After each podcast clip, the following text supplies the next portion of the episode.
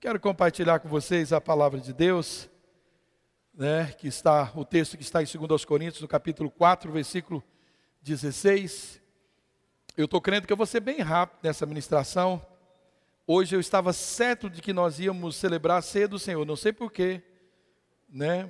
Dei dica aí para um, um, monte de gente, ó, vai mais cedo, é ceia do Senhor, e chega aqui, não, não é, pastor.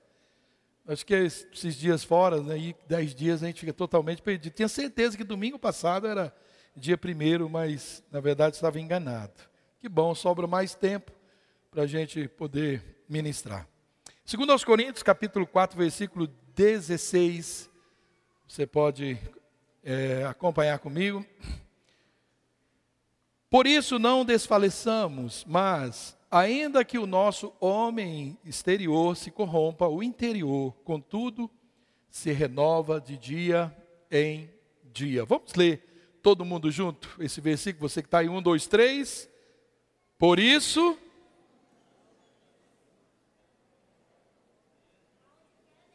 Segundo aos Coríntios 4,16. Vamos começar de novo? Aí você vai fazer um pouquinho mais alto. Ou você não ligou a sua Bíblia, não abriu, ou essa máscara está de couro, né? Segundo aos Coríntios 4,16. 1, 2, 3. Por isso, não desfaleçamos.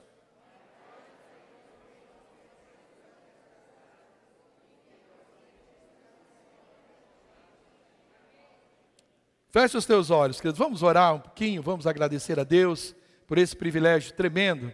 Pai querido, somos tão gratos, Pai, pelo teu amor, tua paciência conosco. Como o Senhor, Pai, tem falado conosco, tem nos chamado para viver uma vida próxima do Senhor, como um Pai amoroso. O Senhor nos convida, sempre nos convidou.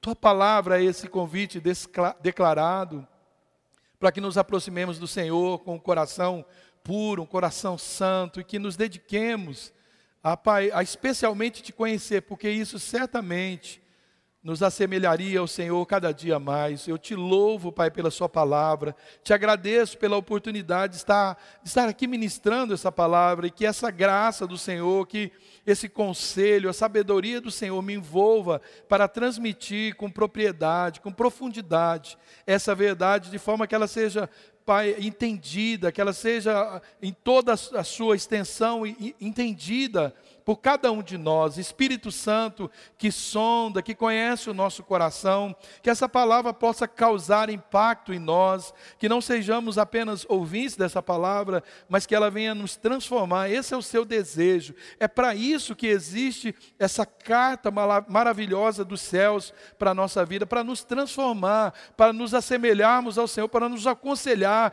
para nos tornarmos homens e mulheres bem-sucedidos em tudo o que fizermos para não sermos enganados, confundidos, para nos animar, nos exortar, para nos disciplinar, nos ensinar, Pai. Nós te louvamos pela Sua santa palavra, e nós repreendemos o mal, Pai, ó, esse espírito das trevas, que certamente não tem esses desejos, Pai, inerentes do Teu coração para nós, na verdade, Ele quer destruir tudo que há de bom, tudo que o Senhor plantou no homem de bom, e nós rechaçamos todo esse, esse poder invejoso, esse poder de morte, de, Pai, de de aniquilar suas coisas boas, nós desprezamos, nós cancelamos em nome de Jesus e nós consagramos nossa mente a Ti, dedicamos toda a nossa inteligência, Pai, todo, Pai, o nosso intelecto ao Senhor, para que ao ouvir a Tua palavra, nós possamos compreender, entender essa palavra e tornarmos praticantes dessa palavra todos os dias. Assim oramos, Pai, agradecidos no nome do Senhor Jesus, para a glória de Deus Pai. Amém e amém. Quem ama a palavra de Deus aqui? É muito gostoso. Querido, eu, eu amo passar o dia é, assim, é, estudando, é, ouvindo, falando com Deus, pregando para mim mesmo. É muito gostoso, é, especialmente esses dias assim que eu vou ministrar, eu obviamente, e não tem nada de errado nisso, a gente gastar um tempo maior. Eu gosto de passar o dia todo, não saio, não gosto de sair de casa, não gosto de, não ligo TV, não me entendo com nada, a não ser né, debruçado na palavra de Deus. E às vezes, quando vai uma galerinha lá em casa, como hoje, aí eu tenho que ficar umas horas a mais dando uma atenção, porque eles vão comer, eles ficam lá, deitam, dormem no sua cama, dormem no seu sofá, eles, aí não tem jeito, mas é uma benção assim mesmo, sou ministrado, amém? Irmão, nós e temos falado isso, todos os cultos você tem me ouvido falar, e até que mude alguma né, situação, o que eu não creio, né, fora desse contexto que mudará, a gente está vivendo aí é, nós estamos assim conscientes né, de que nós estamos vivendo tempos muito difíceis, um tempo assim de, é, de uma fácil corrupção. Nós estamos cercados aí de todo tipo de propostas e são muitos os convites para nós para o retrocesso, são muitos os convites para a nossa distração, para o desânimo e também para a desistência. A gente tem visto, querido, está assim de forma é, terrível, tantos crentes, eu não estou falando nem da, da, da igreja local, mas também, mas nós temos no âmbito geral, pessoas a troco de nada, desistindo de Deus, desistindo né, do convívio social dos irmãos, do convívio santo da igreja, pessoas desistindo de Deus por motivos tão, tão fúteis, né, o que parece ao nosso ver, mas nós sabemos em que contexto isso está sendo trabalhado pelos, né, pelos bastidores do inimigo nas nossas vidas?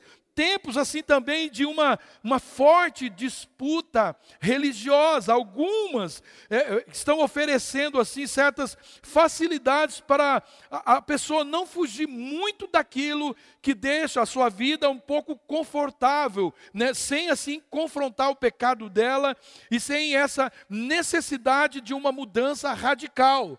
Então, quando alguém dizer assim para você, você é um crente, você é muito radical, você tem que dizer assim: você não viu nada ainda, eu sou pior do que isso. Porque crente que não é radical, ele negocia. Crente é radical. Jesus, ele é radical. Mas ele é radical de quê? Não é para ficar chateando os outros, tentando empurrar sua religião goela abaixo. Não. Ele tem princípios com base na palavra de Deus, pela qual ele não negocia de forma alguma. Não tem o quê? Não tem amizade, não tem parentesco, não tem filiação, não tem paternidade, nada nesse mundo que faz com que esse crente radical mude a sua opinião.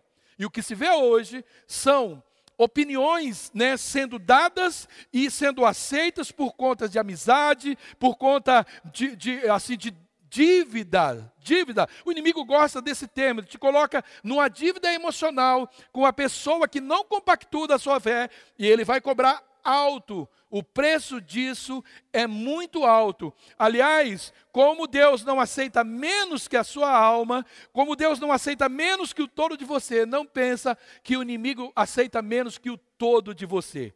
Assim como que Deus te quer inteiro no céu, o inimigo quer você inteiro para te despedaçar, certamente despedaçar ali no inferno. Então, querido, é isso que nós estamos indo, é, visto né, todos os dias, essa, essa disputa religiosa, e, e ela se dá de uma forma muito radical por, a, por parte daqueles que não têm uma convicção. Então, o abandono ao sacrifício e esse apego a essas vantagens né, que esse ou aquele outro pode oferecer, ou no mínimo, algo né, que não me tire da minha zona de conforto. Esse tipo de coisa é que está vencendo essa disputa, querido. Por quê?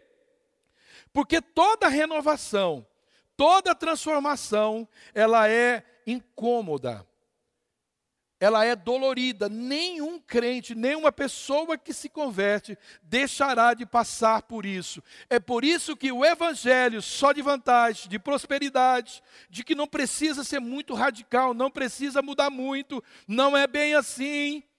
Por isso que esse evangelho cola mais, porque ele não exige muita mudança, muita transformação. E as pessoas tendem a isso porque mudança incomoda, ela dói e, e exige né, o abandono né, de algumas práticas que esses lugares né, em nossa alma, em nosso espírito, exige esses lugares né, que eles sejam ocupados pela presença de Deus. Então, querido, você tirar algo que você viveu anos e anos na sua vida, para deixar algo novo entrar, que é diferente, isso por si só, não, não vamos julgar nem se é bom ou ruim, já é um, um, um incômodo na nossa vida.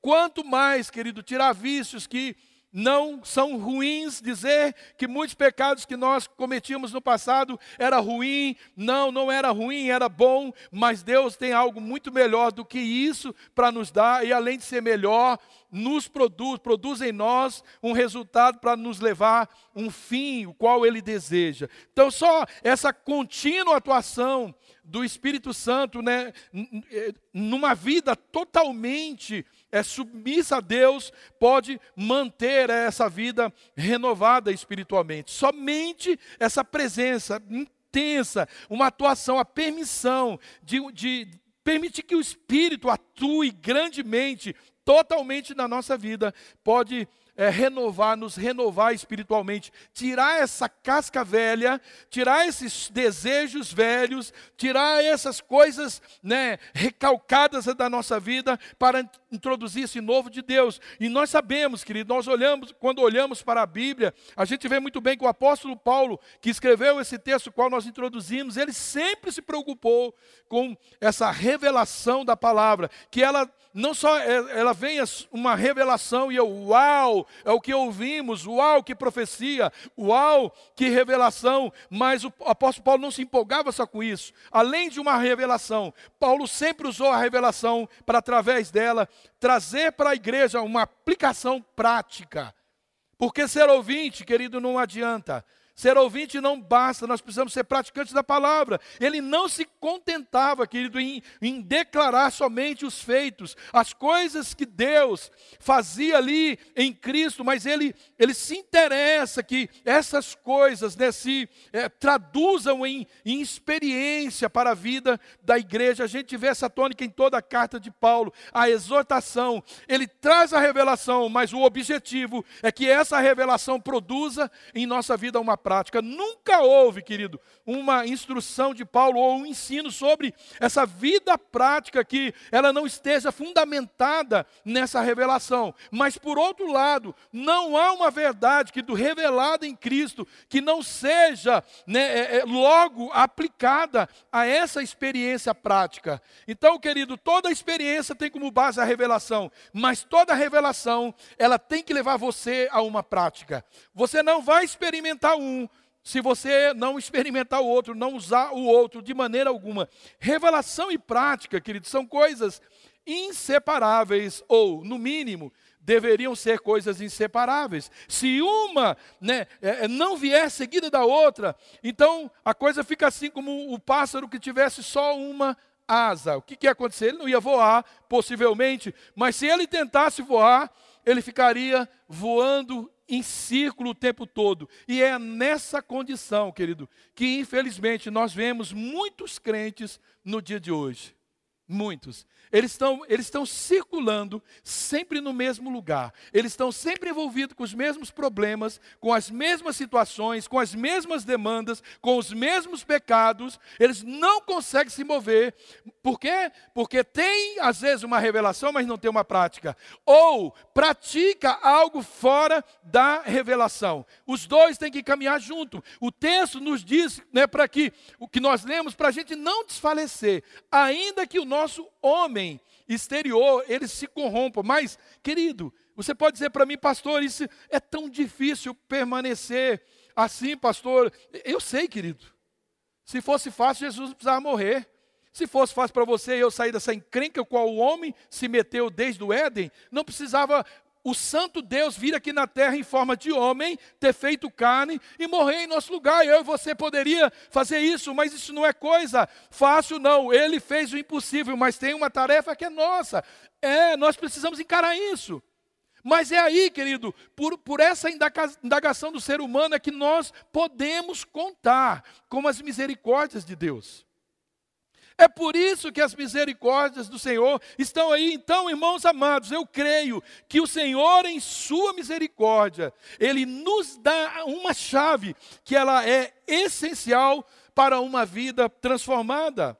E ela está lá no texto tão conhecido de Romanos, no capítulo 12, o versículo 1, 2, 1 e 2. Né? Portanto, irmãos, rogo-lhes pelas misericórdias de Deus que se ofereçam em sacrifício vivo. Em o que? Sacrifício vivo. Agradar, ah, e, se oferece sacrifício vivo, santo e agradável a Deus. Isso é o culto racional de vocês. Não se amoldem ao padrão desse mundo, mas Transforme-se pela renovação da sua mente, para que sejam capazes de experimentar qual seja, ou comprovar qual seja a boa, agradável e a perfeita vontade de Deus. Será que Deus escreveria ou deixaria essa mensagem para nós, essa revelação, que ele tem uma verdade, que ele tem né, uma vontade a ser revelada a nós, que ela é boa, ela é agradável, ela é perfeita. Se isso não fosse possível a nós, só que tem as condições, no texto mesmo, traz essa plena revelação de como nós podemos né, gozar, fluir nessa vontade. E quando o apóstolo Paulo ele diz aqui, rogo-lhes rogo pelas misericórdias de Deus, ele está dizendo, querido, está fazendo alusão a todos esses fundamentos que eles são essenciais para a vida cristã e para a nossa edificação. Não só da nossa vida pessoal, mas de cada um dos cristãos em toda a terra. Se você, querido, seguir aí lendo Romanos, é, o capítulo 3, você vai ver no versículo 12, aliás, no capítulo 12, ali a partir do versículo 3, que Paulo, ele está falando à igreja que é o corpo de Cristo, porque o lugar aonde se vive e aonde se realiza a vida cristã é segundo esse desenho de Deus, que é o que?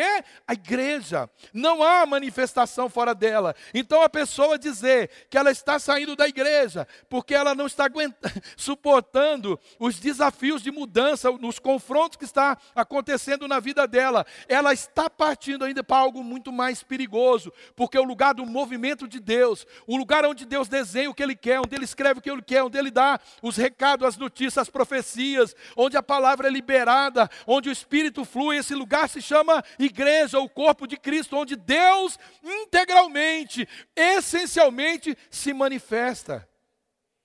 Não há, querido, é um engano pensar que se eu mudar de lugar, que se eu mudar de estrutura, que se eu não for mais, que isso vai melhorar na minha vida. Talvez um certo alívio por algum tempo, mas certamente, querido, virá o resultado disso. As consequências de qualquer afastamento é como, né, sempre se vê essa comparação, é um, é um braseiro que aos poucos, quando ele é abandonado, ou se não alimenta, ele vai se apagando e aos poucos, daí a pouco a está aquilo não serve mais para o que ele existe.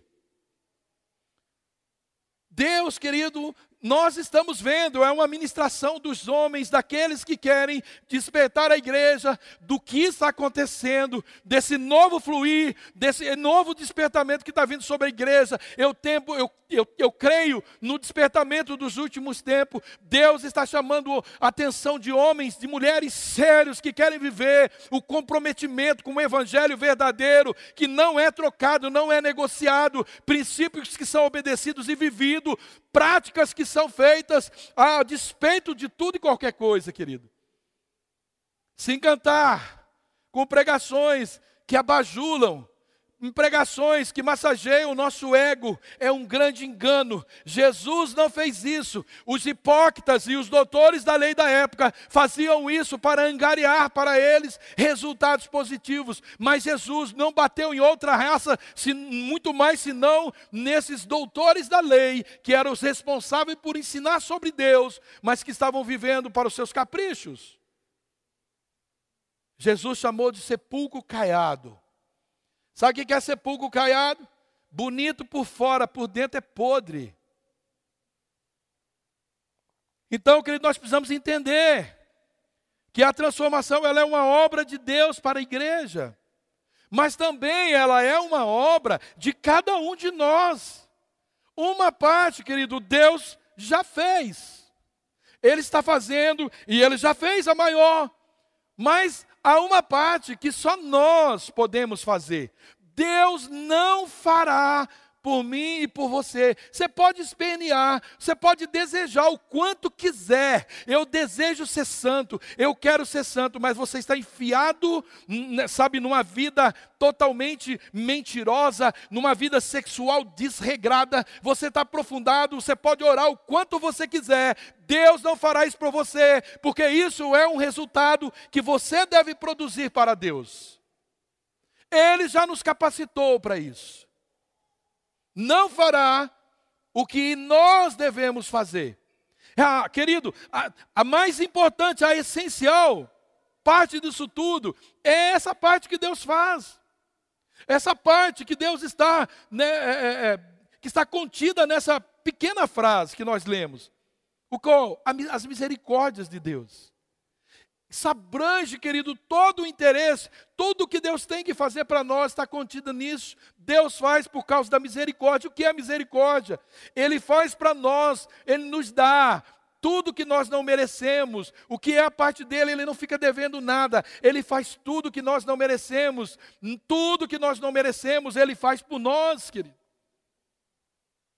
Ela, essas misericórdias, elas contêm essa parte que Deus faz para a nossa transformação, mas a nossa parte vem logo a seguir. Não vos conformeis com este século, com este século, mas transformai-vos pela renovação da vossa mente. Opa!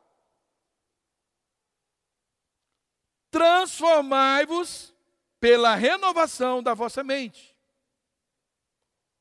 Não está dizendo que Deus vai fazer isso. E está dizendo, está dando o caminho, o caminho da transformação, a renovação da mente.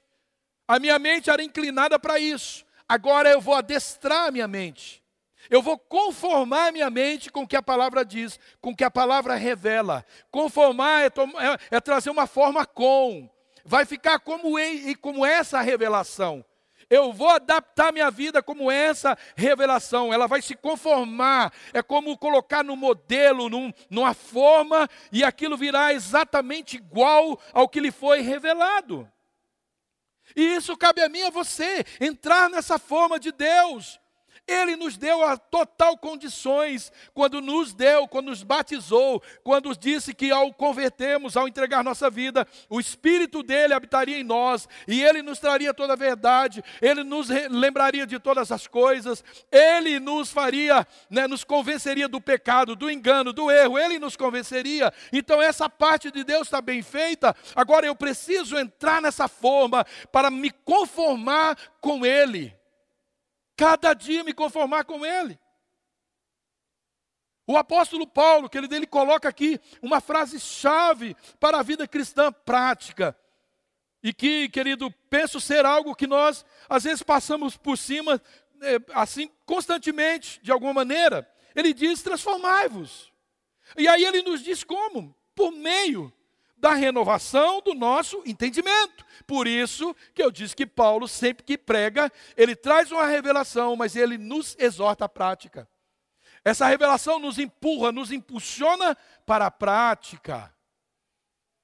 Como eu posso entender algo? Se você disser para uma criança que o fogo queima, talvez ainda ela vai insistir a colocar a mão, mas ela vai ter um entendimento daquela revelação, mesmo que se lhe custe alguma coisa.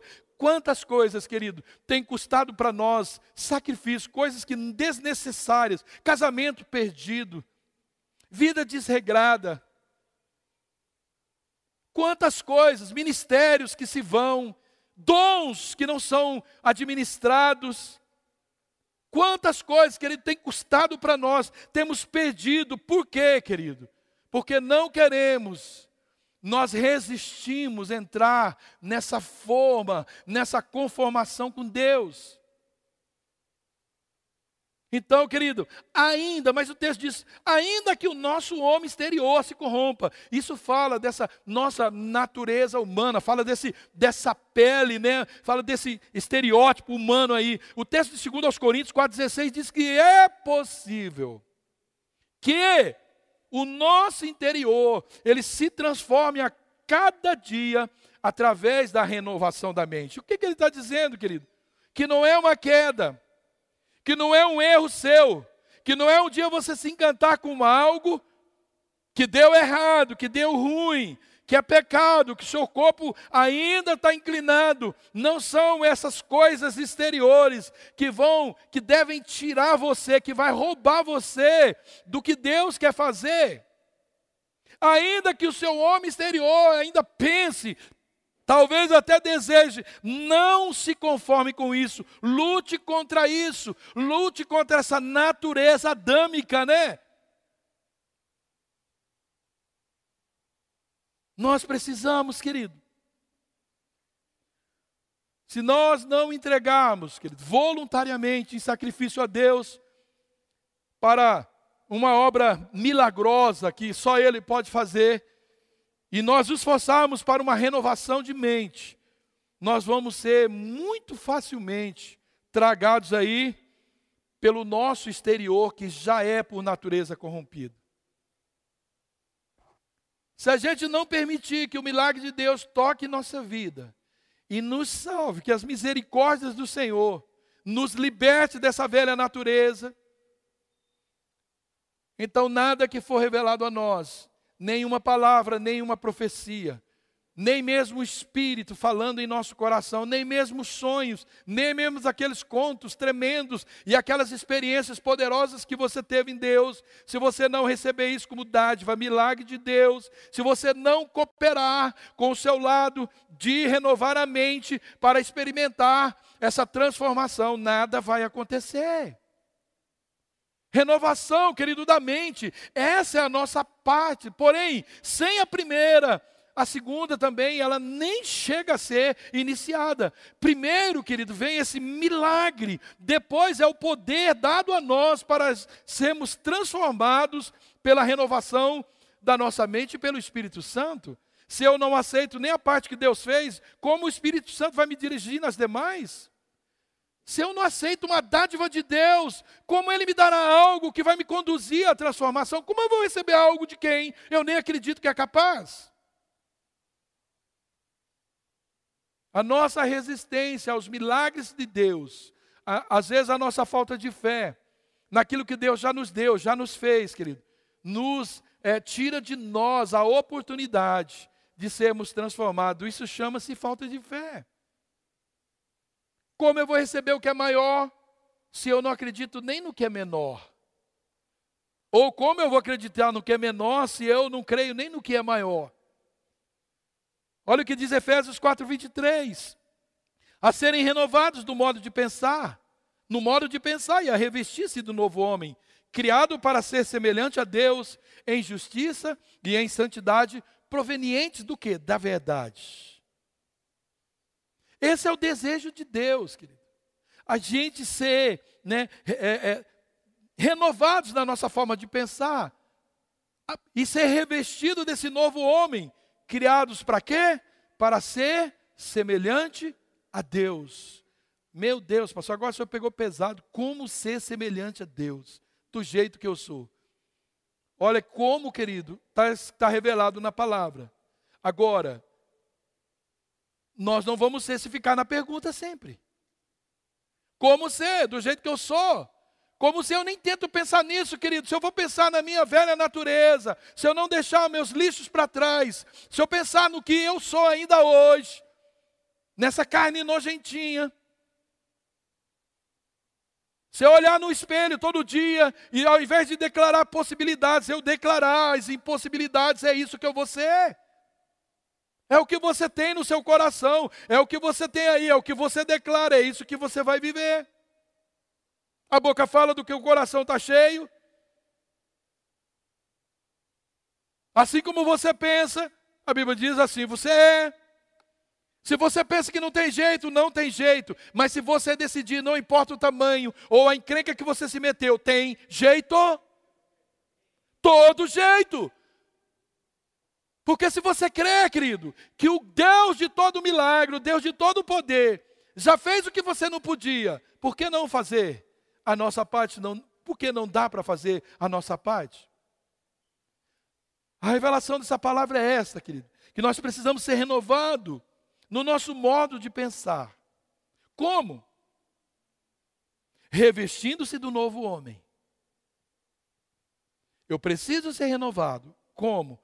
Revestindo-se do novo homem. Por quê? Porque esse homem é aquele que é semelhante a Cristo. E o que é que produziu ou que produzirá essa semelhança? A santidade e a justiça que vem de Deus. Como eu tenho dificuldade de ser justo, de ser santo? Porque o restante da revelação não está sendo praticado. Deus sabe que você é imperfeito, que eu sou imperfeito. A nossa dificuldade em ser o que precisamos ser em Sua presença. Mas se Deus, querido, levasse em consideração isso para enviar Jesus, ele jamais teria vindo. Ou você acha que Deus não sabe que o nosso exterior ainda está corrompido? É por isso que esse corpo mortal, corrompido, corruptivo, corrosivo, tudo que você pensar, não vai para o céu, é um corpo glorificado, porque esse não serve, ele está completamente corrompido. Então nós precisamos assumir, querido, esse homem novo que nós somos, que foi revestido da semelhança de Cristo. E que essa semelhança de Cristo é que vai produzir em nós justiça e a santidade que vem de Deus. Então, essa é uma revelação, querido, que traz uma renovação que transforma. Essa é a revelação. Você está ouvindo, você não tem mais desculpa. Essa é a revelação. Então o que, que eu faço? Como Paulo diz, eu pego a revelação, eu pratico a revelação e não vai acontecer outra coisa. Porque senão vamos rasgar a Bíblia e jogar fora. Se eu pego a revelação e pratico a revelação, eu vou ter um resultado: justiça e santidade de Deus para a minha vida, semelhança de Cristo. As pessoas vão olhar para quem tem a revelação, o entendimento e pratica, eles vão olhar e vão dizer: cristão. Por isso eles eram conhecidos. Por isso se chamam de cristão, sendo ou não, me chama de cristão, sendo ou não. Porque há alguma coisa que assemelha, algum caráter, alguma atitude que nos assemelha, quando não é uma nominação somente nossa, mas quando parte das pessoas, como foi no tempo dos apóstolos. Eles pareciam com Cristo, eram semelhantes a Cristo. Cristo falava, eles praticavam. Mas enquanto eu estiver aqui dizendo, eu sou crente, tem alguma coisa errada. Você não está vendo? Por que, que você está contando essa piada? Eu sou crente. Lá na tua fábrica está falando isso. Você ainda está tendo que falar que você é crente, a coisa está feia. Porque já deveriam perceber e não contar essas piadas, não te convidar a mentiras, a hipocrisia, a adultério, a fornicação. Não deveriam, porque já deveria estar escrito na nossa cara: ó, nem vá, esse não topa.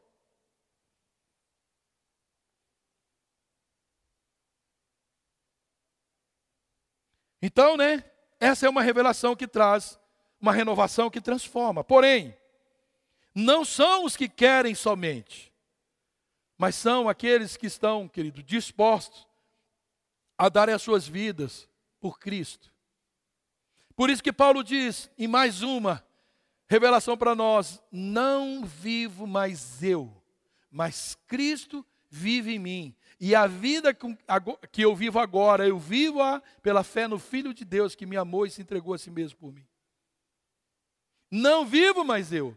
Enquanto eu vivo a velha natureza, então essa revelação não tem lugar, ela não consegue entrar na nossa vida. Eu quero o teu domínio, eu quero o teu domínio sobre as circunstâncias, eu quero ser minha defesa, eu quero ser minha justiça.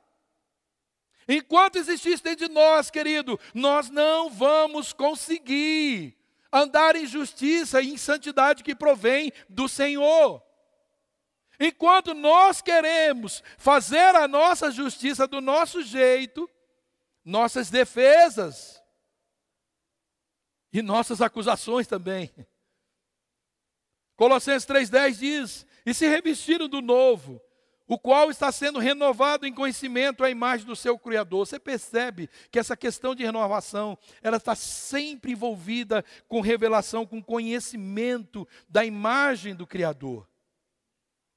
Porque não há, nós não temos um outro espelho, o nosso espelho é Cristo. O nosso alvo é Cristo, é para Ele que nós olhamos, Ele é o nosso modelo. Então toda a renovação tem como base, tem como forma Ele, eu vou me conformar, eu vou entrar na forma com Ele. Eu e Ele teremos, seremos a mesma forma, produziremos o mesmo resultado, o mesmo ser, o mesmo caráter.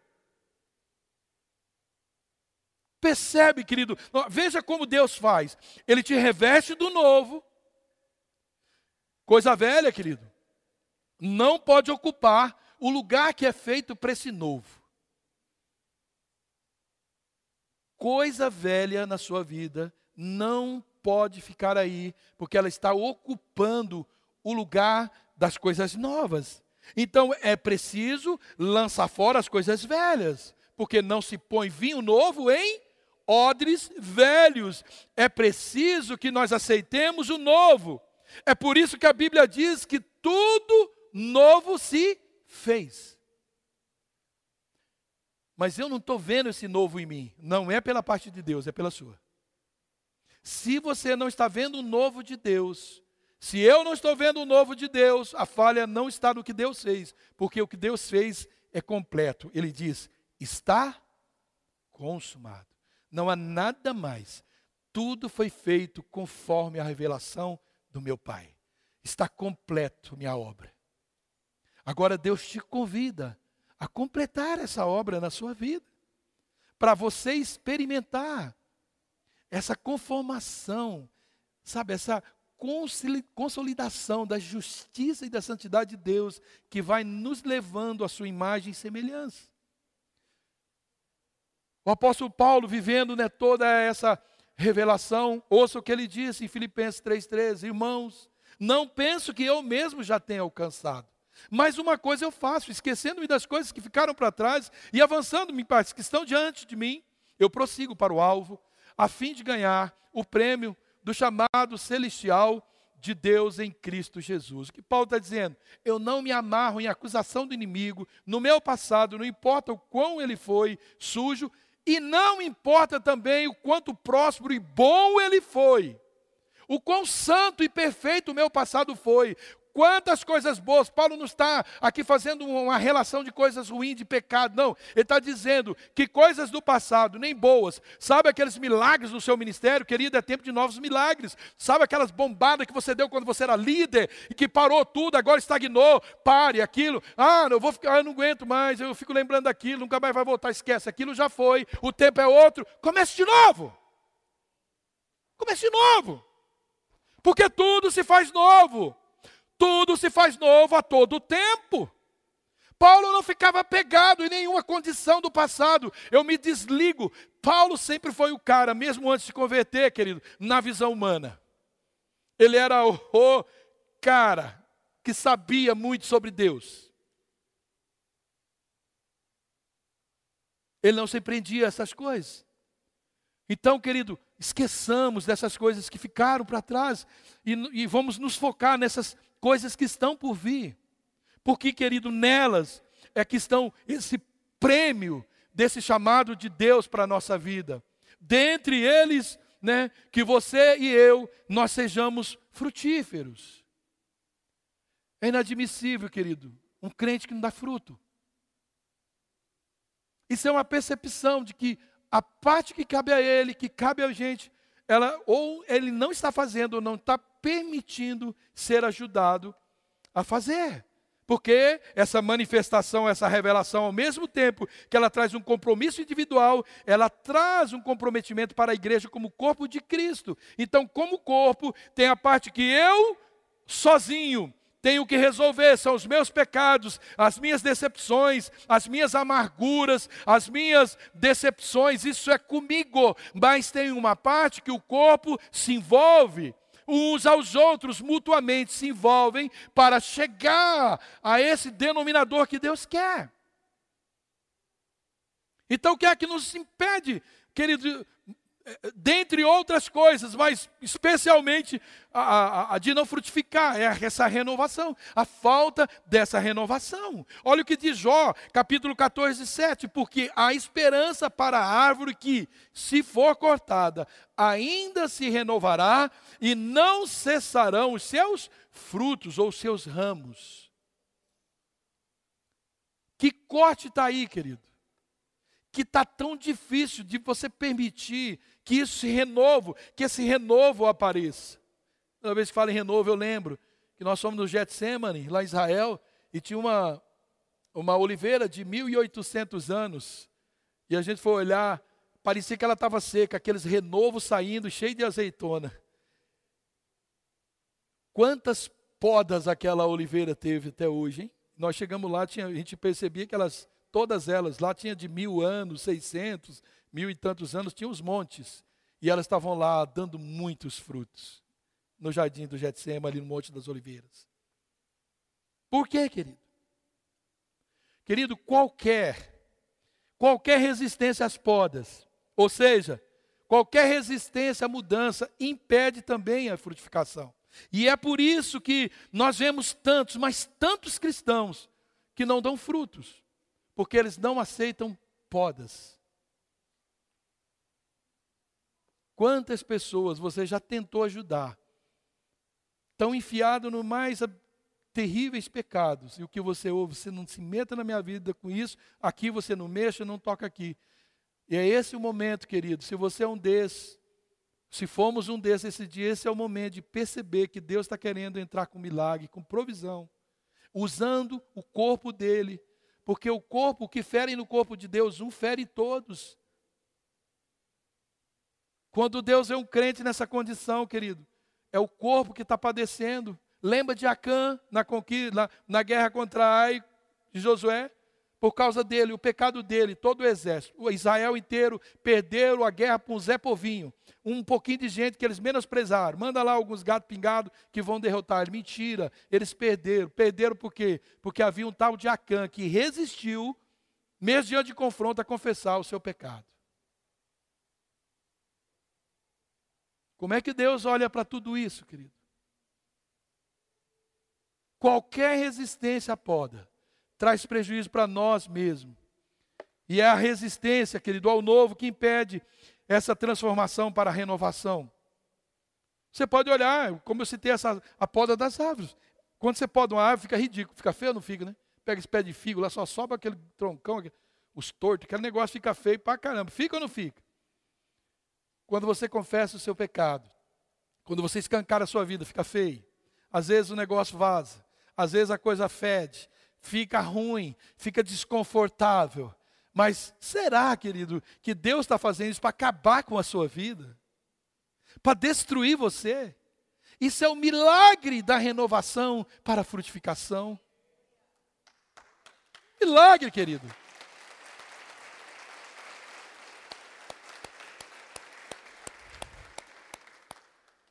Isso é um processo, querido, muito árduo, muito difícil mas é certamente o preparo para uma nova estação. Para uma nova estação, onde muitos frutos virão. Quando, querido, nós não adquirimos essa consciência e ao invés de receber alegremente aquilo né, que realmente nós precisamos. E aí nós começamos a correr ao encontro do que nós, ao invés do que nós precisamos, nós começamos a correr atrás do que nós queremos. É nesse momento, querido, que nós acabamos abrindo mão das misericórdias de Deus. Aí nós, querido, gastamos e gastamos muita energia nessa nossa transformação e na nossa renovação, porém, sem a unção do Espírito Santo. Escute isso, querido, e anote, essa frase é minha mesmo de hoje. Seu esforço será inútil se a sua força não vier da revelação da palavra. Seu esforço será inútil se ele não vier pela revelação da palavra.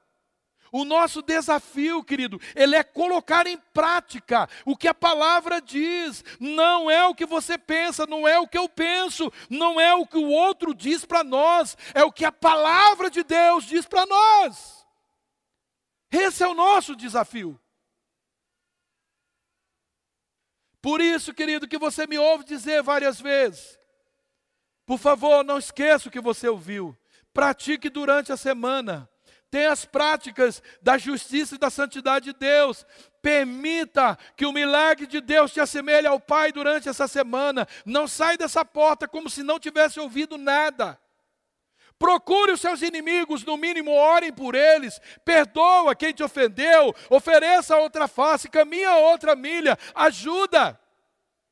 Integre-se ao reino de Deus, faça algo com o qual Deus olha e te dê recompensa por aquilo que você está servindo Deus, para a intensidade né, do seu movimento de encontro à palavra, aos interesses de Deus aqui na terra. Deus não tem outro, Deus não tem outra noiva. Se Deus não puder contar nessa terra com a sua noiva, Ele vai contar com quem, querido? Se eu não puder contar com a mancha para me ajudar, com quem que eu vou contar?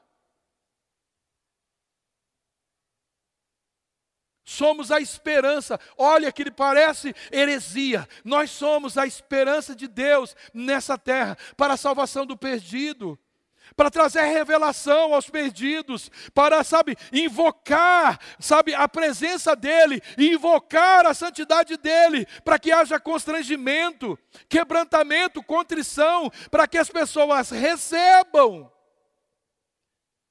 essa graça de não só ouvir, mas de entender e praticar aquilo que estamos recebendo do Senhor.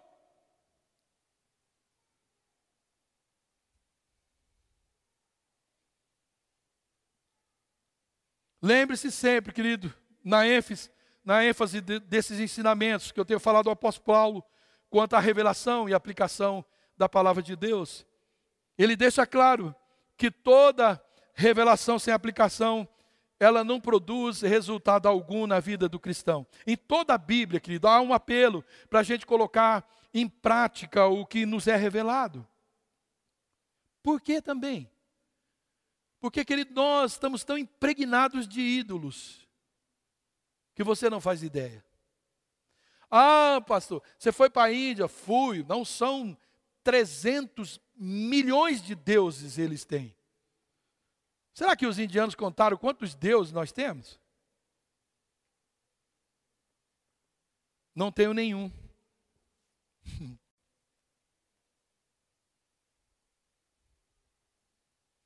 ele deixa claro que toda revelação, que toda essa aplicação, ela vai produzir um, um resultado na nossa vida.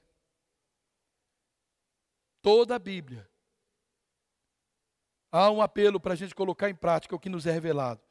E para retirar, querido, esses ídolos da nossa vida, esses ídolos que nós criamos Nós precisamos então renovar o nosso altar todos os dias. É necessário, querido, confrontar as nossas atitudes com o que a palavra de Deus diz. Não há, querido, né, não dá para a gente ter um altar restaurado sem que haja renovação da mente pela palavra revelada. Às vezes nós fazemos tantas coisas, tantas coisas, mas nós nem sabemos, às vezes, o que é que nós estamos fazendo ou para quem nós estamos fazendo. Esses altares, querido, eles precisam cair das nossas vidas. E para isso, nós precisamos de muita coragem. Eu amo esse texto sobre o rei Asa, em 2 Crônicas, livro de Crônicas 15, 8, a partir do 8. Assim que ouviu as palavras, o rei Asa encheu-se de coragem Olha como eu disse, sempre a revelação trazendo uma aplicação, uma palavra. Assim que o rei Asa ouviu a palavra através do profeta Azarias, ele se encheu de coragem. E ele retirou os ídolos repugnantes de toda a terra de Judá e de Benjamim e das cidades que haviam conquistado nos montes de Efraim e restaurou o altar do Senhor que estava de frente ao pórtico de Salomão. Querido, restaurar o altar fala, querido, de tomar decisões. Tomar decisões. E às vezes são decisões radicais que escandalizam, as pessoas. Lembra do profeta Elias? Fui também no Monte Carmelo, preguei lá no Monte Carmelo. Quando aqueles profetas falsos, cheios de ídolos, fizeram seus altares e choraram a presença dos seus líderes, clamaram a presença dos seus líderes, O que, que Elias fez? Ele não deixou vestígios daqueles altares. Ele diz: Vou limpar tudo. Ele limpou tudo aquilo ali e ele construiu um novo altar. Ele não reconstruiu um altar feito a nenhum demônio. Tem gente remendando a vida, tem gente esquecendo cacos do altar antigo, quer construir sobre, né, quer construir sobre no, coisa nova, sobre alicerce velho. Querido, isso não funciona. É preciso tomar uma decisão radical. Restaurar o altar, querido, fala de serviço. Porque dá serviço restaurar o altar. Elias, ele teve que juntar os gravetos, ele teve que construir um rego, pôr pedra, buscar água de onde não tinha. Dá muito trabalho restaurar o altar. É por isso que a maior a maioria das pessoas não gostam de restaurar o altar. Porque restaurar o altar tem algo muito mais sério ainda, mais dolorido. Restaurar o altar, o altar serve para quê? Para sacrifício. Se eu não quero tomar uma decisão, se eu não quero servir, eu vou me sacrificar para quê? Coisas, querido, essas coisas são coisas que poucos investem nesses dias que nós estamos vivendo. Se a gente não restaurar o altar, nós podemos oferecer ao Senhor todo tipo de lixo que antes já estavam na nossa vida. Ele não merece, querido, um culto autenticado por nossos caprichos. Ele não merece isso. Quando nós olhamos, se posso dizer assim, o culto que Deus nos atraiu a Ele foi assombroso.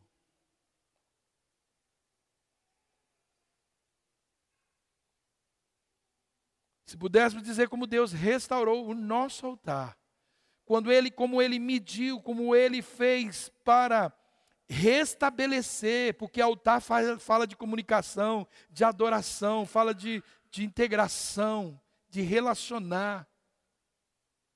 Como ele fez para tudo isso? É vergonhoso que nós não estamos dispostos a fazer, querido. Se a gente não tomar uma decisão assim radical, nós vamos oferecer para Ele todo o lixo que já está na nossa vida há tempo, e Ele não merece. Esses caprichos nossos, ou até mesmo as nossas instituições religiosas, querido, que elas estão né, tomadas cada dia mais, ou se tornando cada dia mais fortes. Por isso Jesus diz: é, vocês estão encantados com essa igreja de vocês. Não restará pedra sobre pedra. Porque a instituição, Ser evangélico é bonito. Vir na igreja evangélica, ouvir uma palavra, adorar, é bonito. Mas não passa disso. Isso vai cair. Isso vai cair. Esse tipo de declaração vai cair. Isso não vai para o céu, não leva para o céu.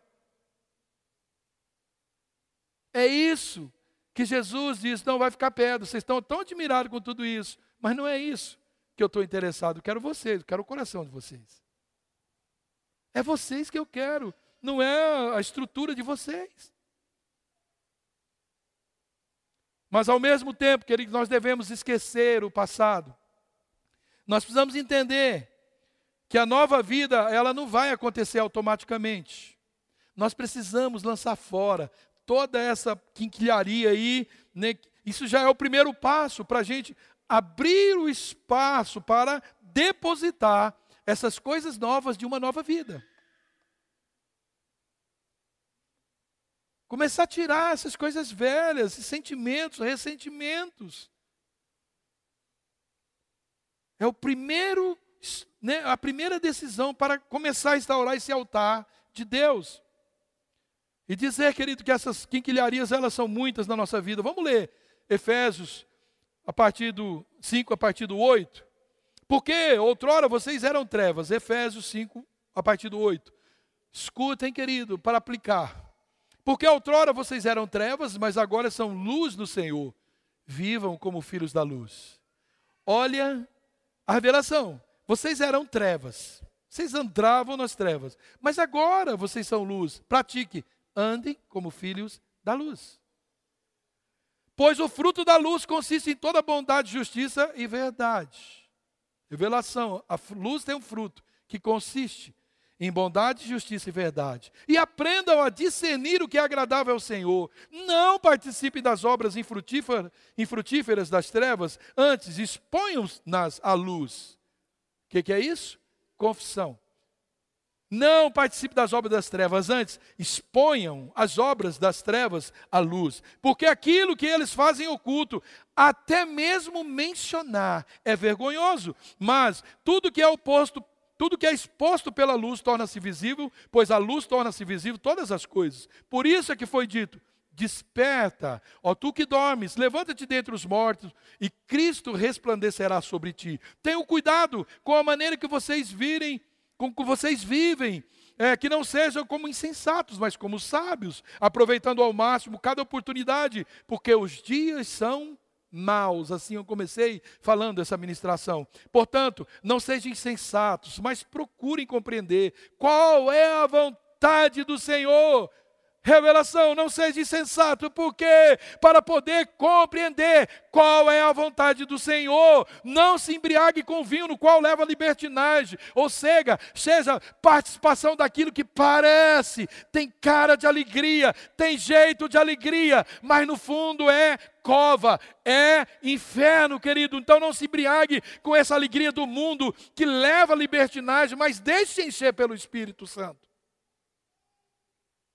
falando entre si com salmos, hinos e cânticos espirituais. Não é participando de internet o dia inteiro, ouvindo piadinha de internet o dia inteiro. Não é contando piada o dia inteiro. Não é mandando besteira e mensagem que nada tem a ver. Não! Fale com salmos, hinos e cânticos espirituais, cantando e louvando a Deus de coração ao Senhor, dando graças constantemente a Deus e Pai por todas as coisas em nome do nosso Senhor Jesus Cristo.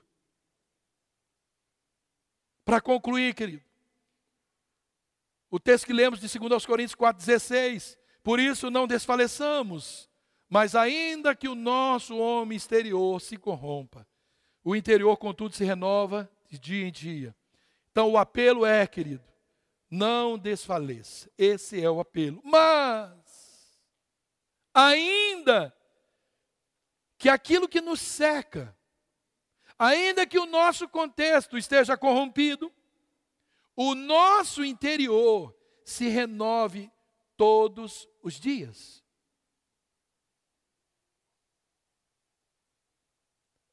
Isso derruba, querido, aquela frase: você não sabe o meio que eu vivo, você não sabe o marido que eu tenho, você não sabe a mulher que eu tenho, você não sabe o filho que eu tenho. Ainda que a sua volta esteja corrompida, se renove Deixa o seu homem, deixa o seu ser interior vencer essa batalha pelo Espírito de Deus. Deixa esse ser renovar até mesmo o seu exterior. Esse de dia em dia, querido, fala de uma renovação contínua e uma renovação não só contínua, mas gradativa. Sabe, é aquela vereda do justo de Provérbios 4, 18 que brilha cada dia mais até ser dia perfeito. Você não vai ser tudo que você precisa ser e nem que Deus quer. Talvez eu e você não vamos ser nem até o fim dos nossos dias, mas eu não aceito ser amanhã o que fui hoje e não depois da manhã o que fui, o que serei amanhã. Não, eu serei hoje melhor do que ontem, mais santo do que homem, mais justo do que ontem. Eu serei amanhã mais do que hoje. E a minha vereda, porque sou justificado pelo sangue de Jesus, ela vai brilhando cada dia mais até se tornar dia perfeito na glória com o nosso papai. Ah, querido, um plano para isso que partiu de Deus, há um propósito de Deus nessas palavras. Nós não podemos ouvir essas palavras sem deixar que essas palavras sejam uma revelação de Deus para a nossa transformação. Essa é a palavra de Deus, que, que é o Cristo revelado para nos transformar. Para que nós, querido, não nos iludamos com nada que roube essa verdade do nosso coração. Pare, querido. Por favor, pare com seus argumentos. Pare com seus suas explicações, renda-se a Deus, a despeito do homem, a despeito do inimigo, a despeito do inferno, a despeito do Covid, a despeito da circunstância. Pare com suas indagações e se ofereça por sacrifício vivo, santo e agradável a Deus. Esse é o seu culto racional. E aí, você vai ver milagres acontecer. Áreas que você dizia não é, aqui é difícil. Você vai, você vai frutificar nessa área. Você vai testemunhar nessa área. Você vai subir aqui e vai expor a sua vergonha, assim, com orgulho, porque isso vai glorificar a Deus. Você vai ser exaltado. Aonde você foi humilhado? Eu não tenho inúmeras experiências para te contar. Mas enquanto nós estamos retendo, com medo de que o milagre possa não acontecer, nós atrasamos a renovação. Nós é que fazemos isso. Não culpe Deus. Não culpe Deus. O Espírito Santo, ele não invade a nossa vida. Ele não dá soco, chute, pontapés. Isso é o diabo que faz. É assim que ele entra nos lares, destrói os casamentos, destrói relacionamentos, amizades, destrói. Isso é ele que faz. Mas o Espírito Santo, educadamente, ele fala conosco. E nós, se decidimos obedecer, nós vamos viver o melhor dessa terra, porque essa é a vontade de Deus.